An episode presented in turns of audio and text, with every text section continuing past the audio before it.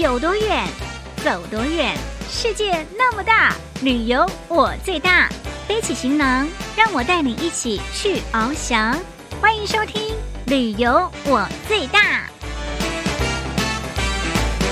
Hello，听众朋友，大家新年快乐！欢迎收听二零二三前兔似锦新征程春节特别节目。我就是旅游小魔女，我是林亚。听众朋友，您知道广东醒狮到底有什么魅力？每到了年节或是热闹的场合，一定都要有醒狮。那其实呢，醒狮是结合了武术，不但可以锻炼身体，还能够接受德育的教育，是一个非常有文化的传统武术哦。另外呢，咱们还要跟着远航的脚步。一起来到甘肃，去看看这个天水伏羲庙春节期间所举办的文化庙会，也一样很精彩哦。尤其是有春季活动，还有喜神树，可以将你的愿望挂上喜神树，就能够实现哦。咱们去瞧瞧吧，Let's go！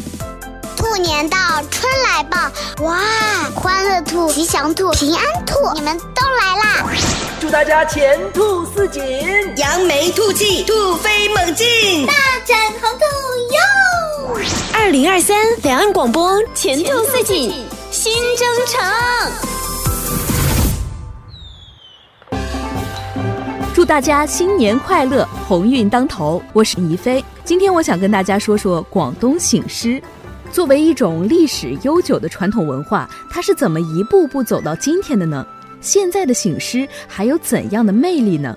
我们请来了广州市海珠区区级非遗广东醒狮代表性传承人黄飞鸿狮艺第五代传承人邓颖琪，给我们讲讲广东醒狮的发展和传承。从事醒狮传承工作多年，邓颖琪一直认为，广东醒狮一步步发展而来，与我们很多传统文化的发展是密不可分的。醒狮它是很特别的一个专业，它不是一项体育。它为什么会定义为非遗文化？它是有文化底蕴在里面的。其实醒狮它从由来的时候，就是跟我们中华文化，就是一些民俗的文化是在联合在一起的。它一开始它是驱赶年兽，所以出现了醒狮的雏形。所以醒狮一开始它就被被定义为辟邪的狮子。这醒狮其实它是一直穿插在中国的一个传统文化的一个发展里面的。黄飞鸿醒狮它呃。他还带了他的特色在里面，先武术再醒狮。在武术之前，他会有武德。那武德会有什么呢？简单来说，我们现在所归纳的是仁义礼智信。对于德育教育的重视，是黄飞鸿狮艺十分重要的部分。在推广醒狮进学校的过程中，邓颖琪一直思考醒狮为什么值得传承。他认为醒狮对于孩子的影响是体现在全身心的。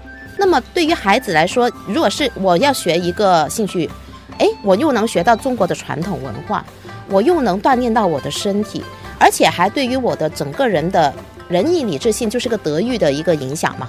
我怎么去做人，我知道了，我懂得了，然后去带到我的生活，还有我未来的一些啊、我的事业等等这些方面的时候，那其实他对于一个孩子的影响是一个全方位的。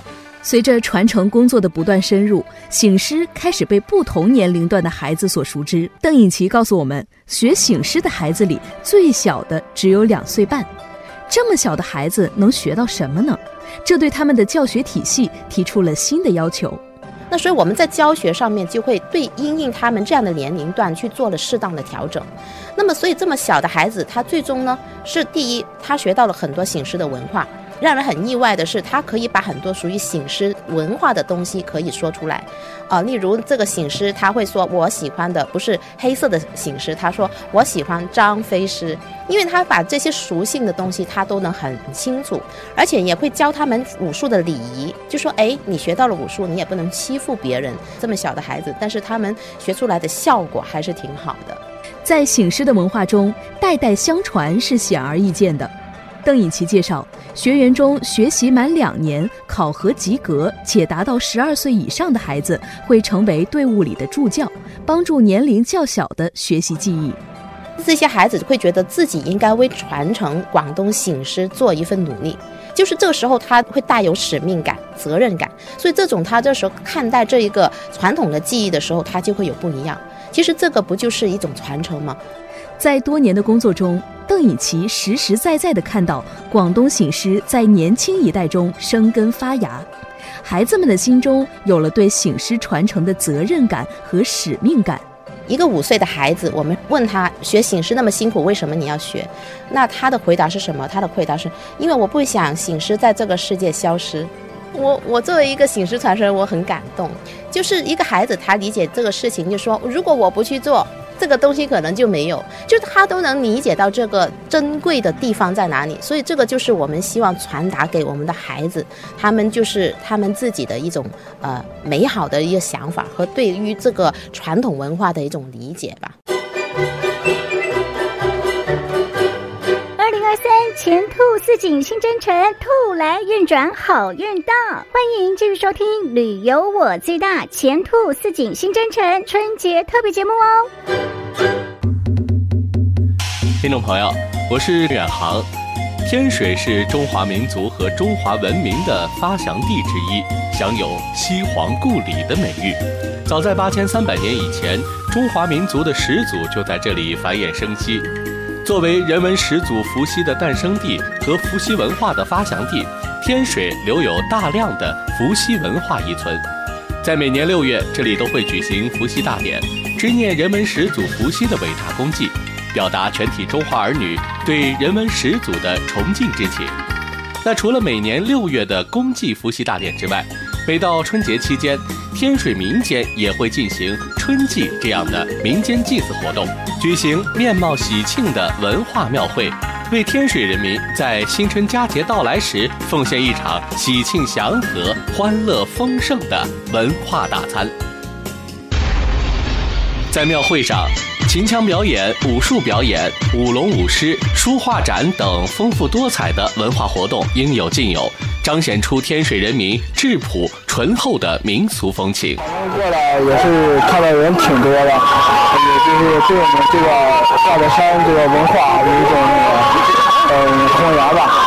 每每年一次是相当相当太开心啊！你们的节目越办越好。在庙会上演出的秦腔和武术表演的活动，都是经过精心编排、挑选的经典剧目，深受当地老百姓的喜爱。麦积区秦剧团有限公司艺术总监王建军说：“伏羲文化也是一个很重要的一个平台，对于咱们天水地区打造旅游城市，能起到一个推波助澜的作用，也是一个名片。”各地准备了几台比较精品的大戏，这都是比较适合咱们当地农村观众比较喜欢的，也比较啊耳熟能详的一些经典剧目。秦腔表演现场热闹非凡，舞龙舞狮传神的动作更是舞出了欢乐与幸福，舞出了新春的祝福。除此之外，书法爱好者们也会在庙会现场挥毫泼墨。在纸张笔墨之间书写对新一年的美好愿望。每年在伏羲庙举办春节庙会期间，人们会根据六十四卦在庙里选择一棵古树作为喜神树。这棵喜神树被视为伏羲派下人间的树。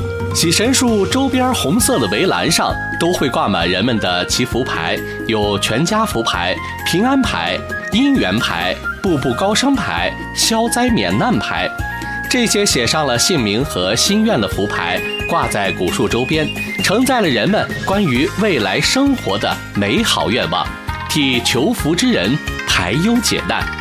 天水市民吕先生说：“这个近两年。”由于受疫情的持续影响，我们天水也实行新形式，组织举办线上祭祖。每年春春节，天水市博物馆会推出线上的超人宗祭祖祈福活动，然后专门开通了微信祈福线上平台。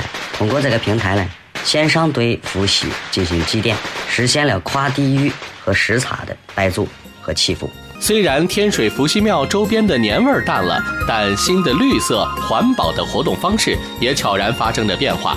随着近年来对伏羲文化庙会的不断传承与弘扬，以及本土文化旅游产业的快速发展，挂台山文化庙会的吸引力也日益增强，每年都吸引来大量群众和游客祭拜游玩。让我们共同期待天水伏羲庙春节文化庙会更加的丰富多彩。